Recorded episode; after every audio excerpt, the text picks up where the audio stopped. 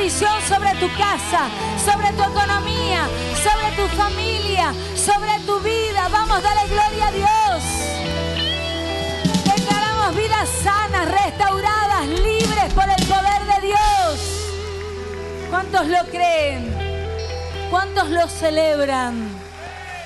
Mira a la persona que está a tu lado y decirle celebra. Porque viene un tiempo de victoria para tu vida. El tiempo de escasez se terminó. Viene tiempo de victoria. Los hijos de Dios estamos hechos para vivir de poder en poder, de gloria en gloria. ¿Cuántos lo creen? ¿Cuántos lo declaran? Vamos, dale gloria a Dios.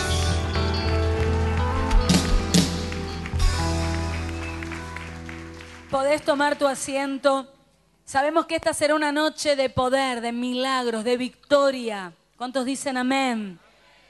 Mira a la persona que está a tu lado y decirle, ¿estás listo? Porque Dios va a sorprenderte hoy. Y los que están en las redes sociales están listos.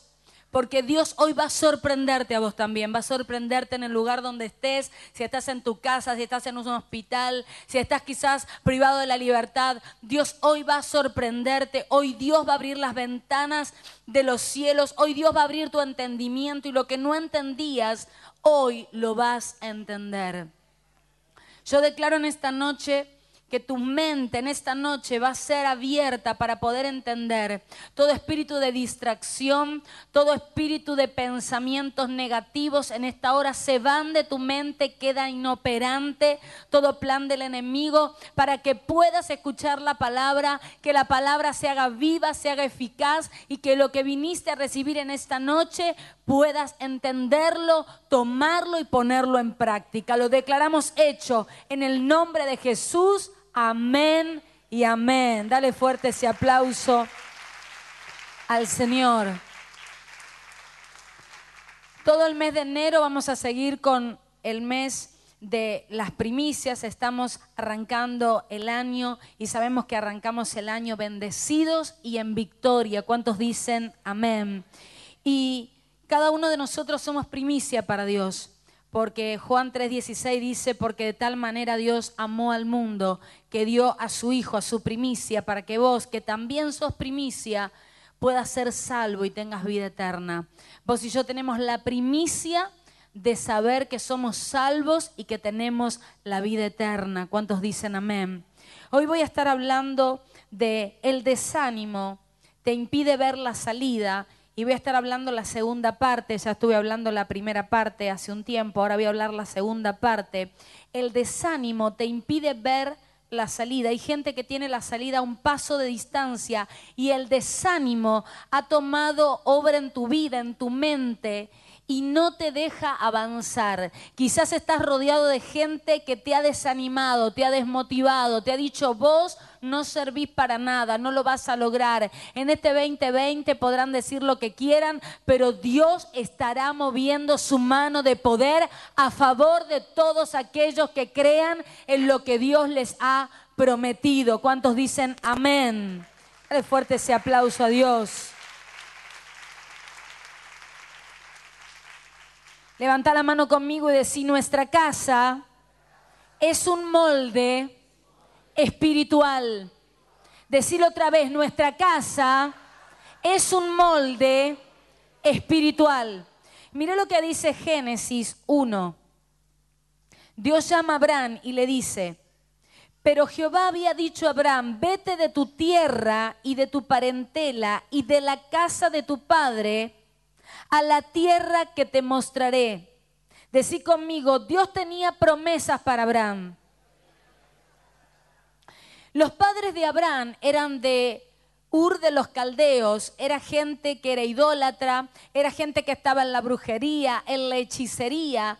Entonces el Señor necesitaba tratar con Abraham y necesitaba sacar el molde que había de estructura familiar que estaba metida en la esencia de Abraham. Entonces Dios necesita tomar a Abraham y apartarlo de su familia para sacarle el molde, porque muchos venimos de moldes en nuestros hogares donde quizás no vivimos un hogar eh, que nos hubiese gustado vivir. Y Dios nos ha apartado de una manera sobrenatural y nos ha corrido, nos ha apartado. Y yo creo que cuando lleguemos al cielo y Dios nos muestre la película de nuestras vidas, más de uno diremos, Dios mío, cuántas cosas nos has librado, de cuántas cosas nos has salvado.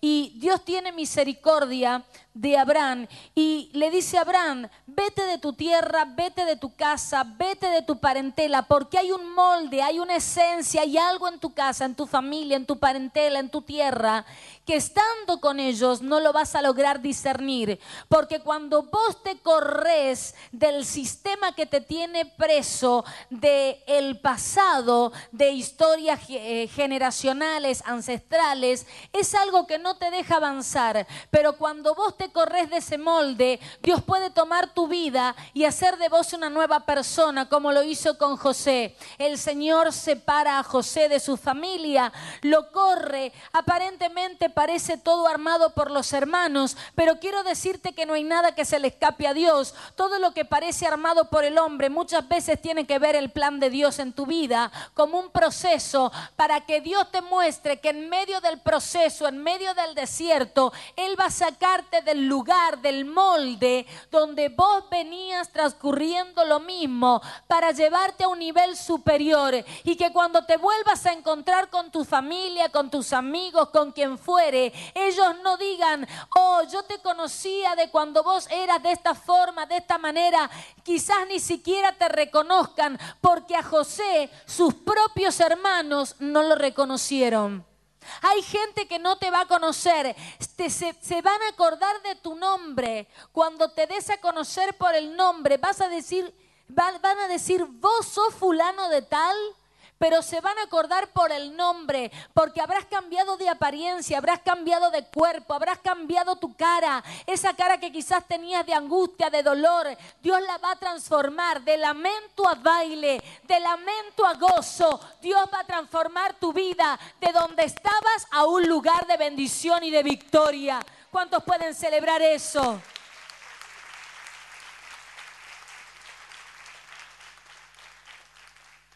Adoraban falsos dioses, eran idólatras y Dios le estaba hablando de la cultura que lo rodeaba. Porque muchas veces la cultura nos marca. Cuando nosotros vamos a otros países, las culturas son distintas, los desayunos son diferentes. Nosotros acá por lo general estamos habituados a desayunar un café con leche con dos o tres medias lunas los que se cuidan y por ahí dicen, no, yo ah, como más sano, bueno, una fruta este, con, alguna, ah, con algún yogur o lo que fuere. Pero cuando vas a otros países te encontrás con culturas totalmente distintas. Te encontrás quizás con comidas bastante suculentas en la mañana, con salsas, con carne, con albóndigas, con picantes, con jugos. Y vos decís, wow, esto es un almuerzo para mí, pero para ellos lo que para vos es un almuerzo, para ellos es el desayuno. Y lo que para nosotros quizás es nuestro desayuno, para ellos es algo de media tarde, así como que comió algo, como quien se compra al pasar un alfajor.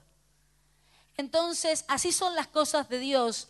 Lo que para una persona la cultura es de una manera, se acostumbró a esa cultura, te acostumbraste a esa situación de vida, te acostumbraste a la situación que estabas viviendo en tu casa, te acostumbraste a la vida que estabas llevando. Quiero decirte que Dios no es un Dios de costumbres, Dios es un Dios de pactos, Dios es un Dios de cambios, Dios es un Dios que quiere llevarte a nuevos niveles y para llevarte a nuevos, a nuevos niveles necesitas sacarte del entorno que te deja estancado.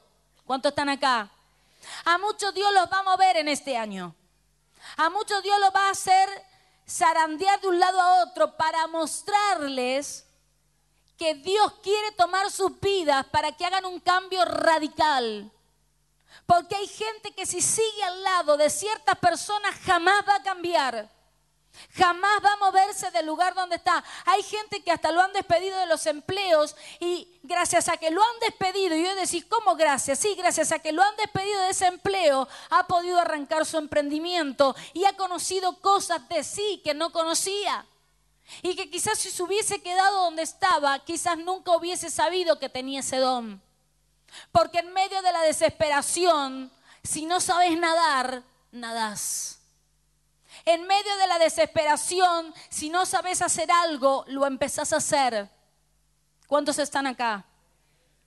Porque muchas veces Dios nos lleva a lugares y a situaciones para mostrarnos que Dios en medio de esas situaciones quiere un cambio radical en tu vida y en la mía. ¿Cuántos están acá?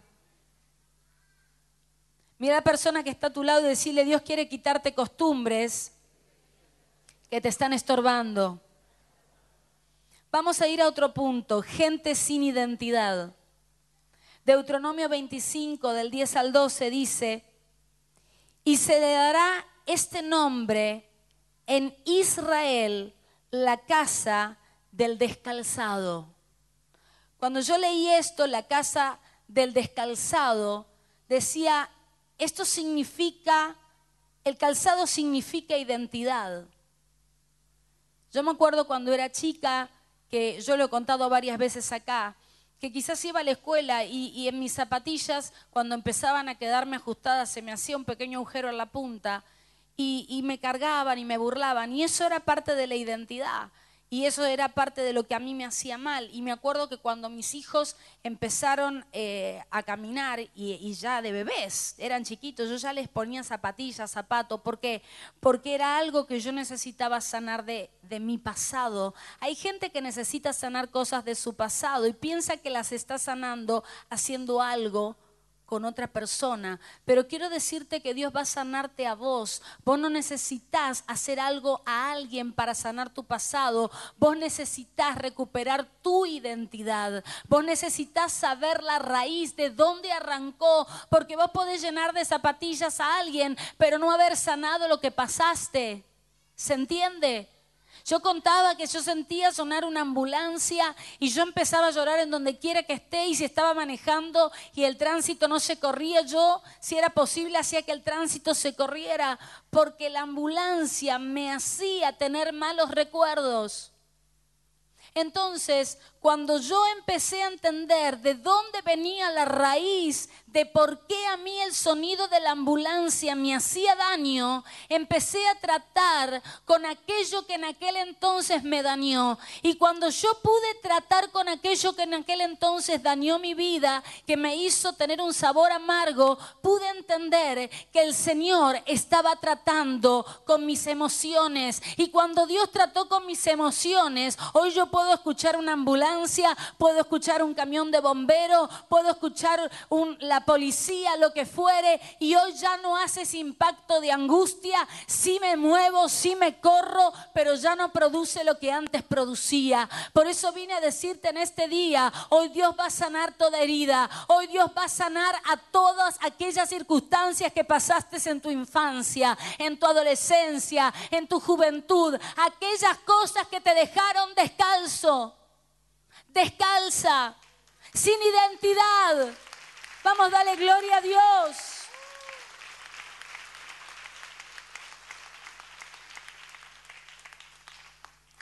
Mira a la persona que está a tu lado y decirle, gente que se crió sin rumbo, sin destino, sin identidad.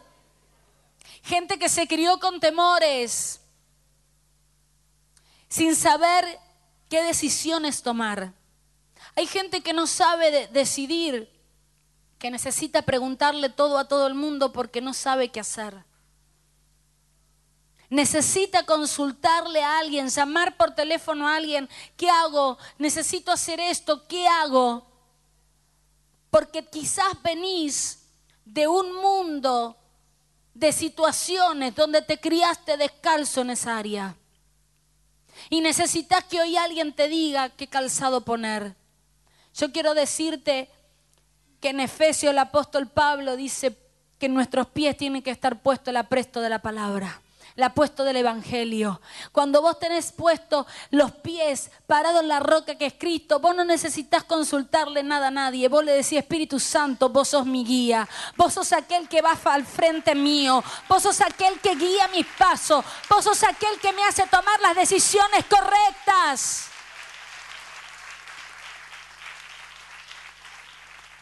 Cuando estuve con mi hija que estaba por tener familia, yo tenía que tomar decisiones. Y cuando tuve que tomar decisiones, yo me paré enfrente de la doctora y le dije, usted tiene que hacer algo. Mi hija hace tres días que no come, hace tres días que no está ni desayunando, ni merendando, ni almorzando, ni cenando. Usted tiene que hacer algo con mi hija. Y la enfermera se toma un tiempo conmigo aparte porque hubo gente muy buena alrededor mío, incluso gente desde aquí que también este, nos dio indicaciones y demás. Y cuando estábamos ahí, yo vi y vi realmente la mano de Dios en la vida de Melanie, porque vi la fortaleza de Dios en ella. ¿Sabéis lo que es tener tres días constantes de día y noche de contracciones sin cesar? Estar día y noche cada cinco minutos sobándole la cintura y que nadie hiciera nada que eran falsas contracciones, que tenía que caminar, venía el otro puesto de enfermera, me decía que se tenía que duchar, que el agua caliente era dilatante, venía el otro puesto de enfermera, me decía que no tenía que, que bañarse tantas veces y era una cosa terrible. Le digo, bueno, pueden ponerse de acuerdo porque todos me dicen cosas distintas. En síntesis, nadie está haciendo nada. Hasta que llega un momento donde Melanie ya no da más, se descompensa y me voy al baño a orar.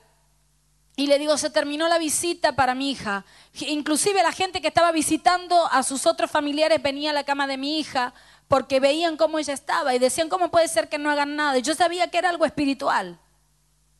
Yo sabía que era algo espiritual. Entonces todos me decían distintas cosas. Era como prediqué un día yo acá que le hablaba yo a alguien, pero las voces, el valido de la gente era aturdidor. Y, unos me decían que hiciera una cosa, otros me decían que hiciera otra, otro me decía otra, otra, otra, otra, otra. Y tenía mi cabeza como un valido y hacía tres noches que no dormía, yo tampoco ni comía. Y yo estaba con mi mente, Señor, ¿qué hago? Me encierro en el baño, me voy al baño y me pongo a orar. Le digo, Espíritu Santo, decime qué hago, confirmame qué hago. Me dice, cancela espíritu de muerte.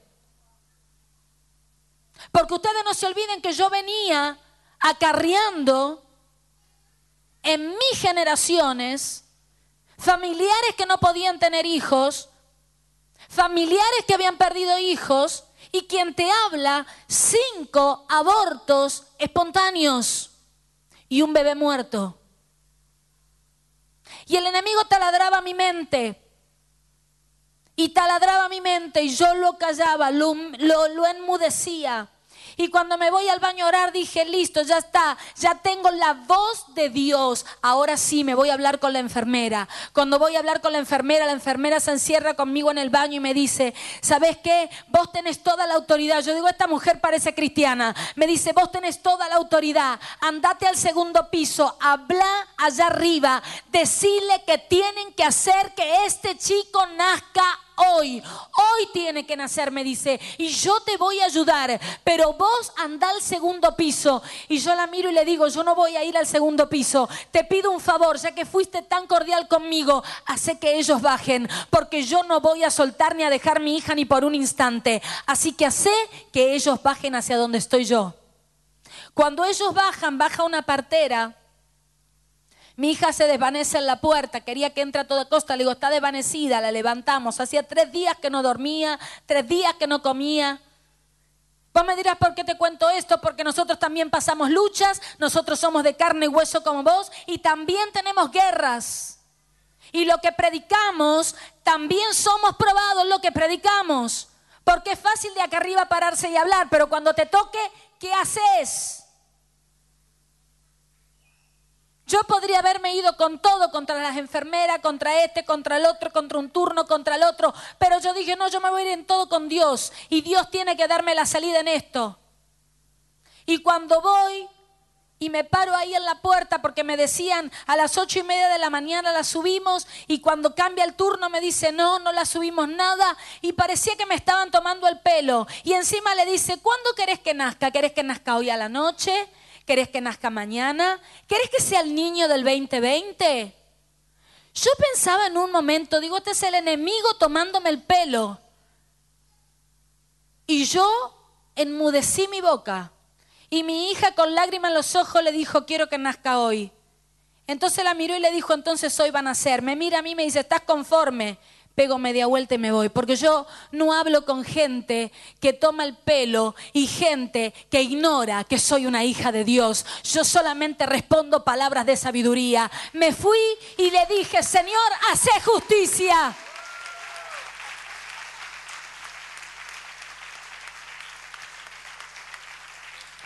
Cuando cambia el turno, porque vuelve a cambiar el turno, y yo hago bajar a la partera, viene la partera, y de repente de que no tenía dilatación, tiene cuatro de dilatación, así de golpe. Y le digo, yo no me muevo del lado de mi hija, por supuesto, señor, usted sube con nosotros. Y cuando yo subo me frenan en la puerta, me dice, la preparamos y entra. Esa preparamos y entra fue una hora y media, dos, que para mí fue eterna. Pero oré y batallé. Mientras que yo estaba afuera, yo seguía orando, yo seguía guerreando. Mi hija adentro, al otro día me cuenta me dice, mamá, no sabes. Mientras que yo estaba ahí en ese lugar, vi pasar dos sombras. Y yo digo, sería la de los médicos. Y dice, no, no eran los médicos. Me dice, yo vi pasar dos sombras. Y yo le había contado previamente lo que el Espíritu Santo de Dios me había marcado. Y le dije, vos y yo tenemos que romper algo familiar, algo que viene ancestral, algo que viene de herencia. Y hoy, en esta noche, le digo, se va a romper. Y le habían puesto la peridurial, le habían puesto morfina, le habían puesto de todo. Y cuando la llevan a la sala de parto, yo me preguntaba y decía, Señor, las fuerzas verdaderamente van a venir de vos. Porque imagínense en que en tres días de sufrimiento y de agonía, sin dormir y sin comer, en un parto, las mujeres saben la fuerza que hay que hacer. Así que estaba yo ahí adentro y la doctora me pedía que la ayudara, que la levantara, que la ayudara. Y ella fue una leona también, porque ella también a pesar de todo hizo toda la fuerza, tal cual como los médicos le iban indicando. Pero en un momento dado, el Espíritu Santo me recuerda y le digo a la mujer que estaba enfrente mío, que era una de las parteras, o obstetra, o no sé, pero era la que iba a hacer salir mi nieto. Y le digo, mira que el bebé tiene dos vueltas de cordón. Y la mujer me mira y me dice, imposible. ¿Cómo sabe eso usted? Y le digo, porque hay una ecografía que así lo marca. A mí nadie me dijo nada. Le digo, bueno, yo no sé si le dijeron o no, pero se lo estoy diciendo yo. ¿Y dónde lo vio usted? En una ecografía, le digo. ¿Y dónde se hizo la ecografía? Afuera. Una de esas 4D y lo marcó. Entonces la mujer empezó como a hacer más lento todo. Y fue controlando. Cuando sale Joel, no tenía dos, tenía tres vueltas de cordón.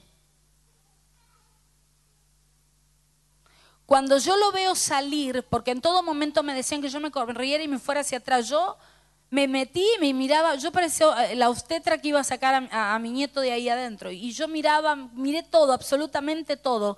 Y en un momento dado, en ese, en ese lugar, yo empecé a orar y empecé a orar y empecé a orar. Y cuando sale y me dice, tiene tres vueltas, yo empecé en el nombre de Jesús, la sangre de Cristo, obviamente por dentro.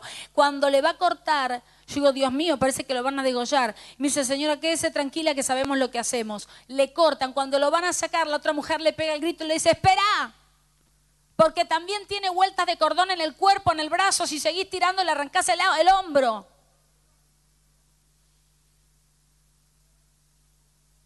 Cuando lo terminan de sacar, yo le digo, mi hija había donado, le digo el cordón para el garra. Me dice, olvídese, señora, este cordón no sirve más.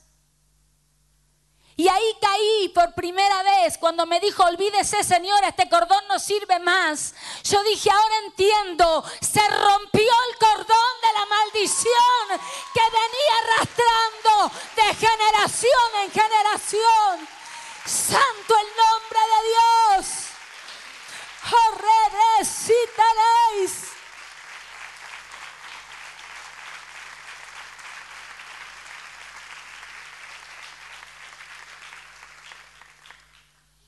Cuando la doctora lo termina de sacar y lo pone arriba de mi hija, mi hija empieza a llorar y a reír a la vez, entre dormida porque tenía anestesia por todos lados. Y se olvida la tijera y le quedó la tijera entre la panza de mi hija y la panza del bebé. Le digo, la tijera. Y me dice, ay, no nos dimos cuenta. Pero despreocúpese que no tiene punta. Digo, pero tiene filo. O sea que estuve atenta a todos los detalles. Y hasta que no vi que mi hija y mi nieto estaban en perfectas condiciones, yo no me moví del lugar. Para la gloria de Dios, Joel no tuvieron que hacerle ninguna reanimación. Salió sí eh, color uva, eh, un poquito morado, tiene así como un pequeño derramecito, muy chiquito en su ojito arriba, pero nada más. Nació sano para la gloria de Dios. Mi hija está en perfecto estado y la gloria es para el Rey de Reyes y Señor de Señores.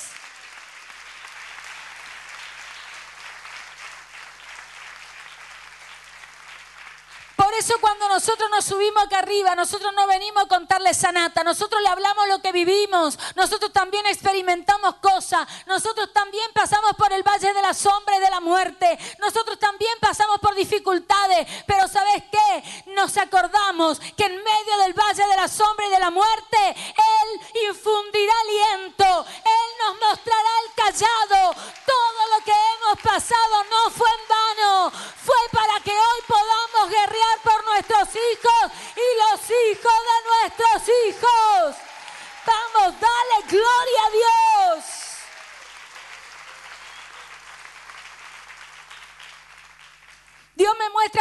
maldiciones generacionales que en esta noche se van a romper. Hay familias que han sido atadas durante años a cosas de su infancia y las han descalzado en muchas áreas de su vida.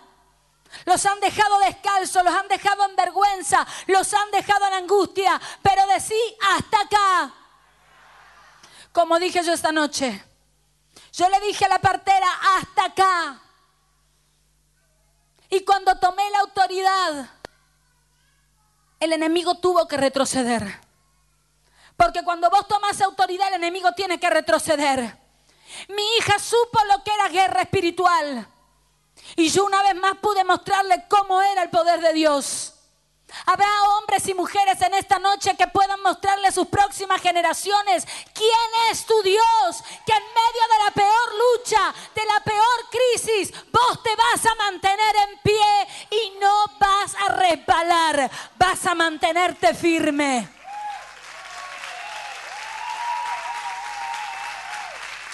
Te lo dice una guerrera porque no es de labio, es con la demostración del poder de Dios. Cuando mi hija estaba en el baño con el vapor, un calor terrible, imagínate, yo estaba vestida con jean, remera. A mí no me interesaba el calor, parecía que estaba en un sauna vestida. Y mi hija en un momento me decía, mamá, ¿estás bien? Yo no sabía si se iba a desmayar ellos, yo del calor que tenía. Pero te puedo asegurar que la autoridad y la fe y el amor de una madre, aún esté pasando la transpiración y esté pasando tres días sin dormir, lo que fuere, yo me mantuve firme en ese baño y le decía el tiempo que necesites. Pero mami, salí un poquito si querés, el tiempo que necesites. Mamá, ¿estás, estás bien? Me estaba, me estaba como quien diría desgrasando. Y le digo, tranquila, yo estoy bien. Después nos hacían bajar dos horas de 8 de la mañana a 10 de la mañana. Y en un momento para mí todas eran camas. Vi un banco allá afuera del hospital Sardá y dije, eso es una kin. Y la mujer que estaba al lado mío me dice, ¿vos vas a dormir ahí? Sí. Y me mira. Y me dice, ¿me estás hablando en serio? Nunca hablé tan en serio. Hace tres noches que no duermo, voy a dormir. Yo también, me dice entonces. Y se acostó la mujer en un banco, yo me acosté en el otro y dormimos dos horas plácidamente. Yo puedo asegurarte que a mí no me interesa. Como Jesús decía, yo no, tengo lugar donde recostarme. Bueno, yo en ese momento dije, si el Señor se acostaba en cualquier lado, ¿quién soy yo para decir dónde me tengo que acostar? Si me tengo que acostar en un banco de plaza, en el piso, en el pasto, no me importa dónde. Voy a descansar dos horas para cobrar fuerza y mostrarle al infierno que vengo con más fuerza. Vengo con más fuerza, diablo.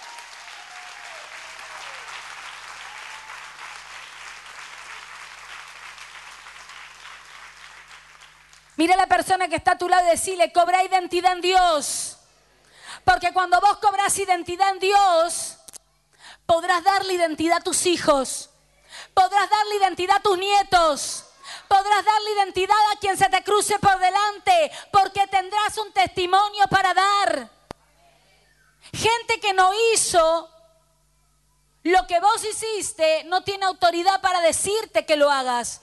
Pero cuando vos hiciste algo que ellos no hicieron, vos tenés autoridad para decirle, si yo lo atravesé, vos también lo vas a atravesar. Si yo lo pasé, vos también lo vas a pasar. Si yo lo logré, vos también lo vas a lograr. Y te digo en esta noche, Melanie, vos también vas a lograr lo que Dios destinó para tu vida. Si el enemigo pensó que estaba todo terminado, te digo que esto recién comienza, porque vos también estarás rompiendo herencias generacionales y ancestrales en el nombre poderoso de Jesús. Recibilo en el nombre de Jesús.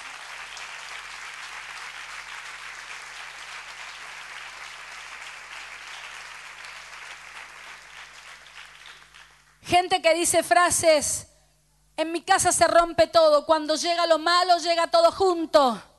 Parece a propósito. Son frases que vamos repitiendo de generación en generación. Cuando te sucede algo en la vida, repetís lo que solían decir quizás tus padres, tus abuelos. Yo quiero decirte en este día que empieces a repetir lo que dice la palabra. Yo soy más que vencedora por aquella sangre que vertió Jesucristo en la cruz del Calvario. Si Jesucristo venció, yo también venceré. Soy más que vencedor, soy más que vencedora. Yo lo voy a lograr porque ya no vivo yo, ahora Cristo vive en mí. ¿Cuántos están dispuestos? Porque hay que estar dispuestos.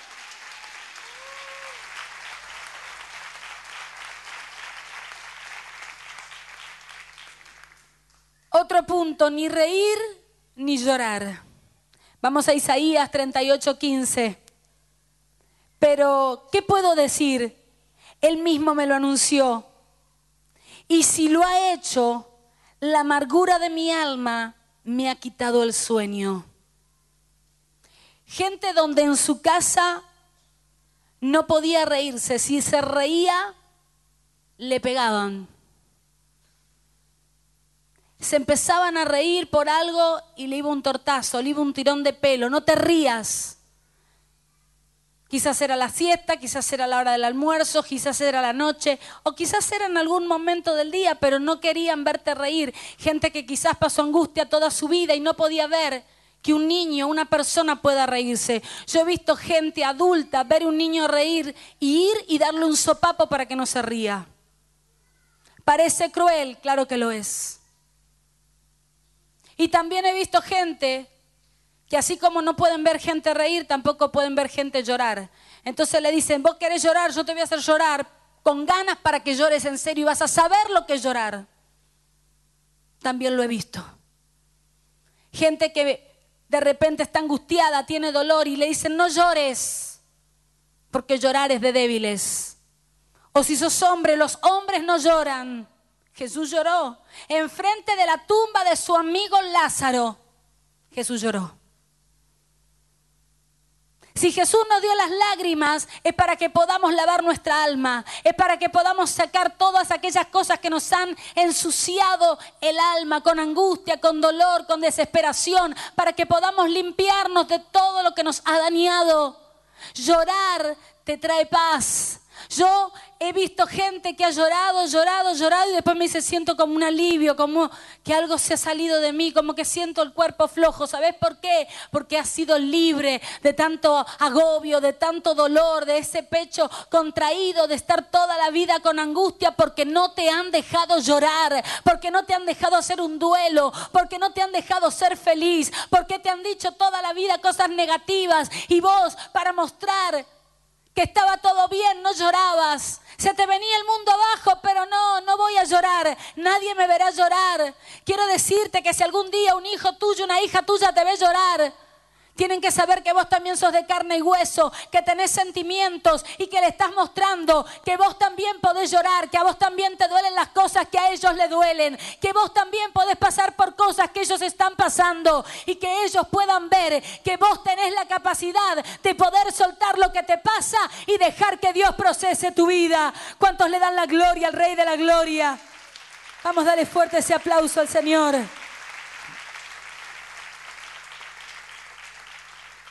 Y ahí es cuando se forman las raíces de amargura. No te dejan reír, no te dejan llorar, no te dejan ser lo que Dios diseñó para tu vida.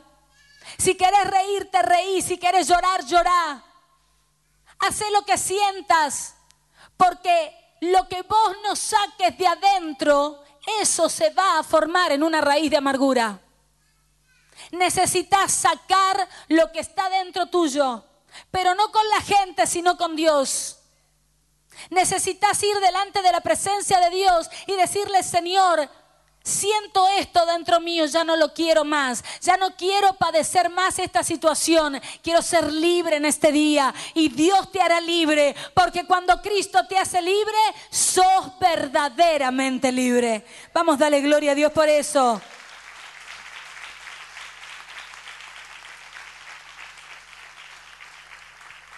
Por eso vemos gente todo el tiempo que todo le molesta, gente amargada, gente que todo le molesta. Si te reís porque te reís y llorás porque llorás, si venís de pollera larga porque venís de pollera larga, si venís de pantalones porque venís de pantalones, a todo le va a caer mal. Vos tenés que hacer lo que a vos te hace feliz, lo que Dios destinó para tu vida. Hay gente que vive a merced de lo que dicen los demás. Ay, a ver qué opina este, a ver qué dice el otro. Ay, hoy no me pusieron me gusta en Facebook. Entonces, a ver qué puedo hacer para que me pongan me gusta en Facebook. Vos no tenés que hacer nada para que te pongan me gusta en Facebook. Vos lo que tenés que hacer es que el cielo se abra a tu favor. Si el cielo está abierto a tu favor, no importa si te ponen o no te ponen un me gusta, lo importante es que le agrades a Dios. Si lo que estás haciendo le agrada a Dios, anda tranquilo, anda tranquila, que vas por buen camino. Dale gloria a Dios.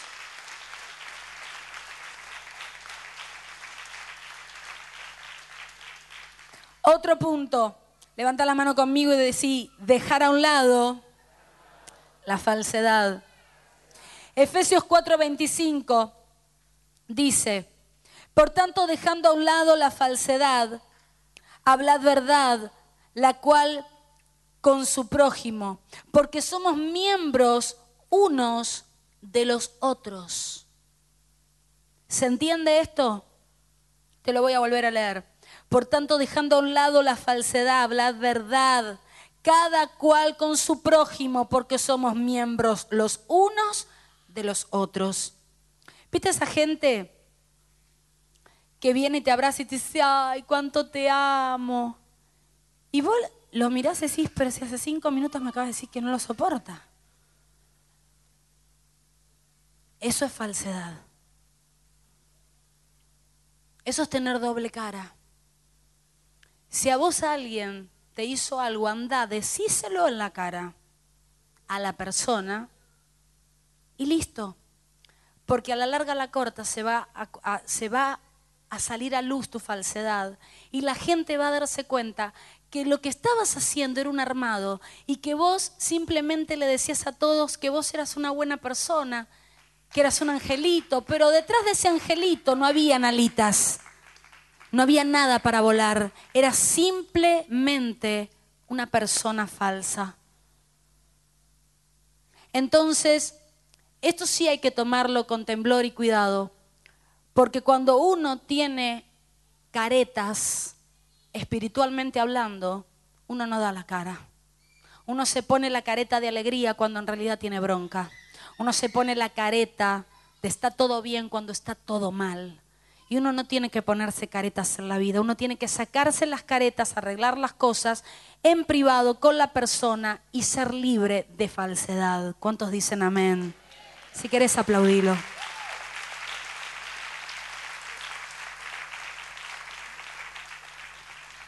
David se acuesta con Betsabé, todos conocen la historia, que se está bañando, la manda a llamar, abusa de ella, la deja embarazada y luego, como si nada ocurriera, lo llama a Urias, a su esposo, lo llama, le dice que venga, como si nada. Y como si nada también lo manda a la guerra y lo manda al primer puesto, porque sabe que si va al primer puesto, la muerte es segura.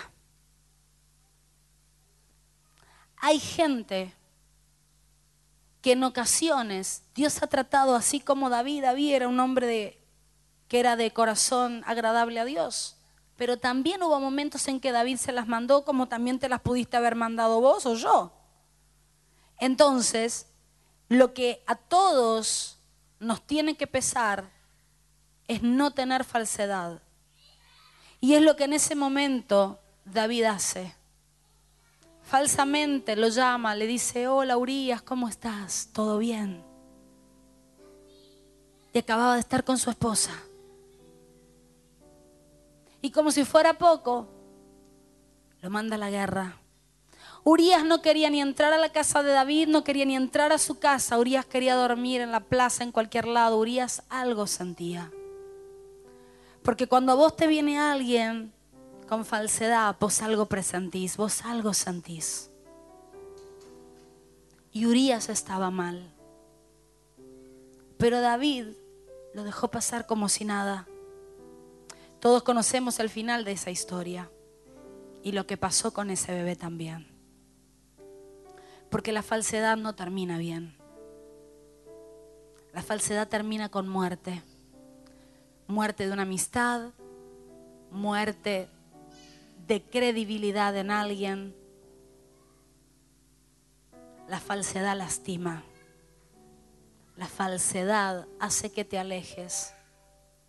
Por eso siempre digo, puesto los ojos en el autor y el consumador de la fe, el único que nunca va a fallarte, el único que nunca va a darte vuelta a la cara, el único que nunca te va a dar la espalda porque él jamás te dio la espalda más que para recibir 39 latigazos. Fue la única vez que dio su espalda. Después siempre dio su cara. Él siempre mostró su cara. Él siempre dio la cara. Él habló con los fariseos cara a cara. Él habló con sus íntimos, con sus discípulos cara a cara.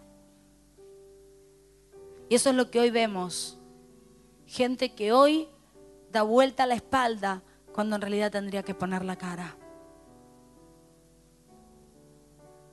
Es tiempo, iglesia, de que despertemos y que esas cosas no ocurran. Como decía la palabra, somos todos uno. Y si nos manejamos de esta manera, dañamos el cuerpo de Cristo.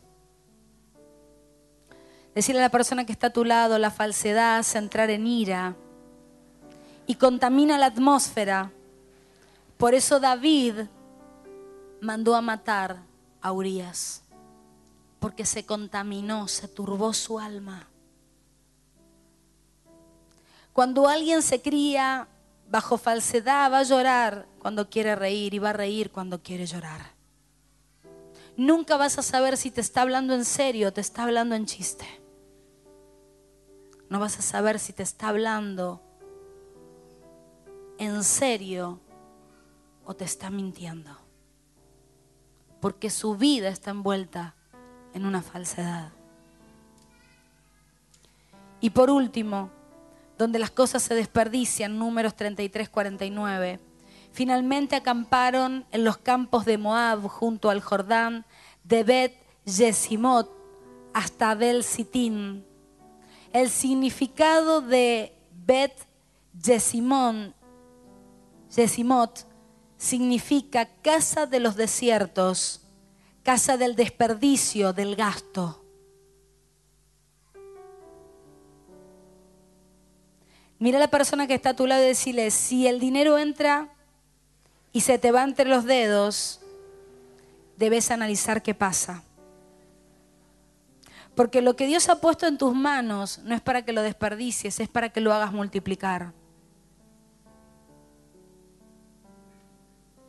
Gente que tiene cosas en la alacena y vencieron hace dos años. Gente que tiene ropa que no usa. Eso es desperdicio. Quizás te criaste en una casa donde todo se desperdiciaba, donde la heladera quizás tenés tomates de hace tres meses. Revisa tu heladera, revisa tu placar, revisa tus cosas, porque eso es casa de desperdicio.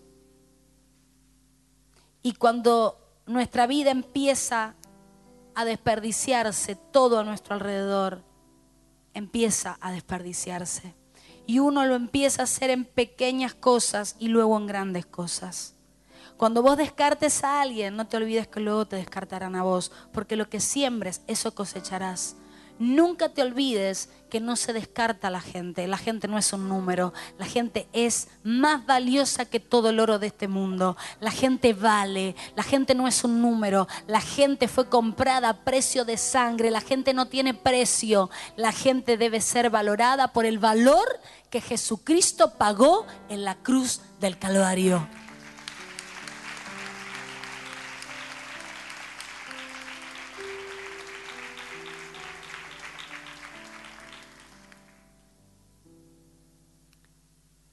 Empecemos a valorar a aquellos que tenemos al lado. Empecemos a valorar a aquellos que hoy están, como decía el pastor González, a las 19 horas. Quisiera estar muerto por unos instantes para que me digan todas las cosas que no me dicen de vivo. Porque en los velorios vemos y escuchamos decir todas las cosas que en vida nadie se dice. En los velorios todos son buenos, en los velorios todos son gente honesta, buena, honrada. Pero nunca se lo decís cuando está vivo. Si tenés a tu mamá jovencita, jovencito, ahora que la tenés, decile que la amas. Porque cuando la veas en ese cajón, va a ser demasiado tarde. Ahora que tenés a ese papá, ahora decile que lo amas. Pero pastora, nunca me dio importancia decirle que lo amas. ¿Sabes por qué? Porque el amor es el más grande de todos los frutos. Contra el amor nada ni nadie puede. El amor desata algo poderoso. El amor rompe contra todas las cosas que te puedas imaginar. El amor rompe todos los parámetros. El amor es un don. Porque es fácil amar a aquel que te ama, pero más difícil es amar a aquel que no nos ama. ¿Sabes cuándo conoces que alguien tiene el amor de Dios? Cuando alguien ama a aquel que le ha hecho algo a alguien de tu familia o te ha hecho algo a vos. Ahí vos te das cuenta que esa persona tiene el verdadero amor de Dios. Lo perdonás, seguís adelante. No te digo que te tome todos los mates, como digo siempre, ni vayas de vacaciones. Yo lo único que te digo es que lo sueltes, lo perdones y que sigas tu camino, porque así vas a hacer que las coronas en el cielo se aumenten las perlas y se aumente lo que Dios tiene preparado para tu vida. ¿Cuántos pueden darle la gloria a Dios por eso?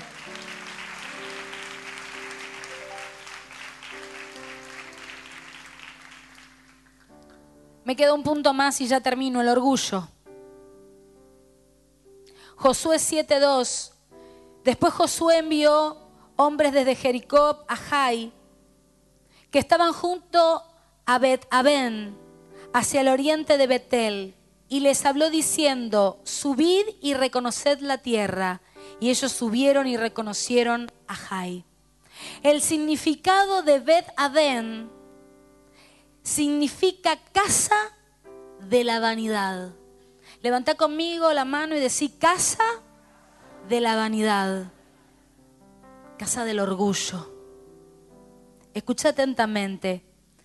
Dios tenía un plan con Saulo de Tarso, pero él se había criado en una casa de vanidad, en una casa de orgullo. Y él había tomado la sabiduría de este mundo para osarse de ella y creerse grande. Por eso el Señor sale a su encuentro y le dice, Saulo, Saulo, ¿a quién persigues? Yo soy Jesús, a quien tú persigues. Él estaba persiguiendo a la iglesia. Cuando alguien persigue a la iglesia, persigue a Jesús. Por eso Jesús le salió al encuentro a Saulo y le dijo, ¿a quién persigues? Aquí estoy yo soy a quien tú persigues. Y lo tira del caballo. Y cuando Saulo de Tarso es tirado del caballo, automáticamente una luz ciega sus ojos. Y él queda ciego por tres días, él no ve nada. Hay veces que Dios te va a hacer que no veas nada de lo que está pasando a tu alrededor porque necesita tener un espacio de intimidad vos y Dios. Porque a veces las cosas de alrededor te van a hacer cometer errores como las que cometió Saulo. Porque Saulo mató, prendió fuego, quemó con brea a más de un discípulo. Por eso el Señor necesita tener un trato personal con cada uno de nosotros. Por eso el Señor dice, tienen ojos pero no ven. Porque hay gente que aún teniendo ojos está ciega. Saulo teniendo ojos estaba ciego y necesitó estar ciego para ver. Hay gente en esta noche que le han pasado cosas en la vida porque estaba ciega aún viendo y Dios ahora te está haciendo ver lo que antes no veías. Porque antes veías cosas y te parecían por apariencia algo. Y ahora, como decía Job, de oídas te había oído, pero ahora mis ojos pueden verte. Quiere decir que podés venir a la iglesia, escuchar la palabra, pero alguien te dice algo y en vez de ver con los ojos espirituales, ves, con los ojos naturales, juzgás, aún no habiéndolo visto, lo juzgás y lo condenás. Cuidado, porque si serás tirado de un caballo. Y pasarás situaciones y dirás, ¿por qué estoy pasando por esto? Porque Dios necesita un encuentro solas con vos. Para que caigas a la realidad, para que madures de una vez y dejes de estar matando gente inocente. Pero pastor, yo no maté a nadie. Hay gente que se mete en las redes sociales y sus palabras son como golpes de espada. Hay gente que te habla y sus palabras son como golpes de espada. No necesitas matar a alguien, hay gente que ha matado con palabras, anulado con palabras. Por eso en esta noche vine a decirte que serás libre.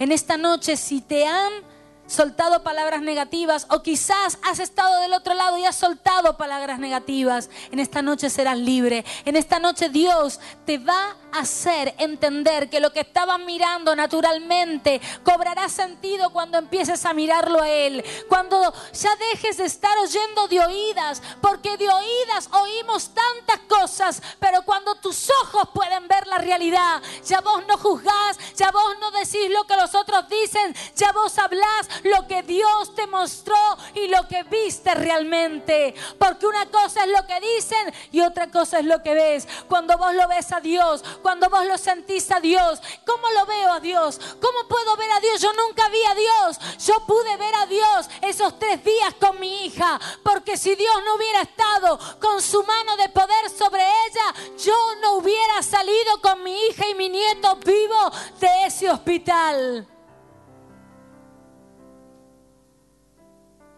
Por eso una cosa es oír y otra cosa es ver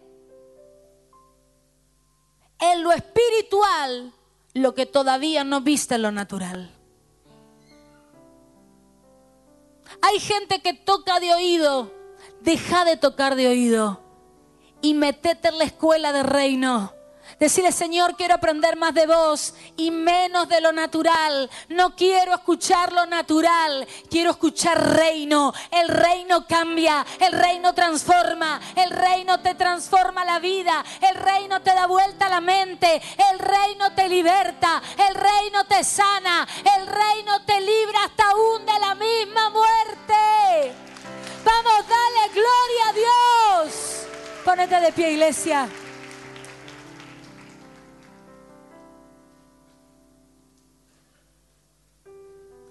Jesús tiene que quitarlo del caballo a Saulo para quitarle la formación equivocada que Saulo de Tarso tenía.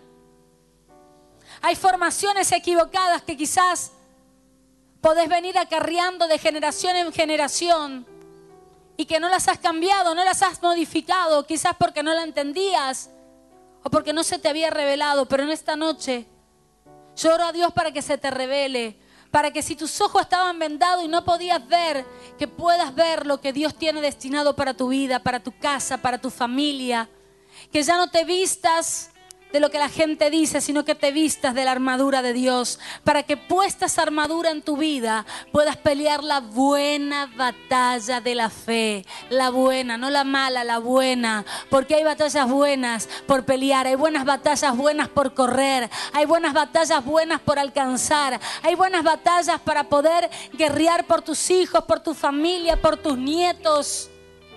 Porque cuando vos estás bien, pasarás por el agua sin ningún problema. Pasarás por el fuego y no te quemarás. Porque Dios estará contigo. Porque Él estará contigo. ¿Cuántos están acá? Escucha esto, la altura da mareo. Cuidado con la soberbia. La altura da mareo. Cuidado con la soberbia. No todas, yo lo prediqué una vuelta, no todas las alturas son de Dios. Satanás llevó a Jesús dos veces a las alturas. Le dijo, si vas arriba del pináculo del templo y te tiras, los ángeles vendrán por ti. Altura. Después lo llevó a otra altura y le dijo, mira, acá están todos los reinos de este mundo. Si postrado me adorares, todos estos reinos serán tuyos. Altura. No todas las alturas son de Dios. Cuidado que hay alturas que te marean y te hacen ver lo que no es. Te muestran reinos que luego no tendrás. Te muestran ángeles que jamás te agarrarán. Empezá a buscar del poder de Dios. Y el poder de Dios te va a poner en el momento correcto, a la hora correcta, en el día correcto y con la gente correcta. Porque en los últimos tiempos, dice la palabra, habrá muchos engañadores, muchos falsos profetas que dirán en mi nombre. Pero yo les diré, yo no los conozco, apartados de mí, hacedores de maldad. Busca a Dios con temor y temblor, porque Dios necesita adoradores en espíritu y en verdad. Gente honesta, gente leal, si sos leal a la palabra, seas leal a los pastores. Si sos leal a los pastores, le serás leal a los líderes. Si sos leal a los líderes, le serás leal a la gente. Si sos leal a la gente, le serás leal a todo lo que esté allá afuera. Entonces cuando te vengan a ofrecer algo por debajo, como vos fuiste leal, no lo vas a agarrar. Porque la lealtad es algo que solo los hijos de Dios saben tener. Ahí donde estás, levanta tus manos. Señor, yo bendigo en esta noche hombres, mujeres, niños, jóvenes, ancianos. Señor, declaro sobre cada uno de ellos que viene un tiempo nuevo, viene un tiempo de victoria, viene un tiempo de renuevo, viene un tiempo donde si había orgullo se va, donde si te sentías en algún área de tu vida descalzo, ese momento que pasaste quizás en tu infancia, en tu adolescencia, que quizás lo pasaste hace un breve tiempo y te sentiste descalzo y no sabías por dónde caminar. Viene un tiempo nuevo, viene un calzado nuevo de parte de Dios para tu vida, viene un nuevo caminar, un nuevo conducir por esta tierra. Si sentiste que en algún momento de tu vida perdiste el rumbo, la dirección, que no sabías qué hacer, El Señor en esta hora direcciona tu vida y te pone al frente de la batalla para que la ganes. Porque Él dice, yo adiestro tus manos para la batalla. Él ya te ha adiestrado. Él no te mete en una batalla sin antes haberte adiestrado. Si hoy estás batallando con alguien o con algo, tranquilo, porque la lucha no es contra carne y sangre, la lucha es espiritual. Y Dios no te mete en una batalla para que la pierdas. Dios te mete en una batalla porque Él antes ha adiestrado tus manos para que la ganes. ¿Y cómo la gano? Levantando mis manos. Porque cuando levanto mis manos, tú me das fuerza. Cuando levanto mis manos, los enemigos tienen que huir. Cuando levanto mis manos, le doy la gloria al Rey de la Gloria. Cuando levanto mis manos, estoy declarando que estoy venciendo. Porque Uri le levantaba las manos a Moisés y Moisés vencía. ¿Por qué? Porque había una adoración a Dios. Y cuando hay adoración a Dios, todo lo que venga en contra de tu vida será ganado por el poder de Dios. Yo declaro sobre tu vida que en el área de tu vida en la que hayas estado flaqueando, hoy te vas libre, te vas renovado, te vas lleno de la gloria de Dios, lleno de su presencia. Este es un mes de primicias. Dale la primicia a Dios de que no vas a chusmear más, de que no vas a hablar más mal de nadie, que te vas a poner a cuentas con Dios, que le vas a dedicar tu tiempo a Dios, que servir a Dios no es perder tiempo, que venir a la iglesia no es perder tu día, es ganar, es ganar, es ganar, porque la Biblia me enseña que aquel que pierda su vida a causa de él la gana, pero aquel que piensa que la está ganando la está perdiendo. Por eso te digo que cuando te desgastes para Cristo estarás acumulando perlas en la corona. Oh, dale la gloria al Rey de la Gloria. Te damos gracias, Señor. Declaro victoria, declaro bendición, declaro sanidad cabeza a los pies. Declaro prosperidad integral, Señor. Declaro libertad en el nombre que es sobre todo nombre. Amén, amén y amén. Vamos, a darle gloria a Dios.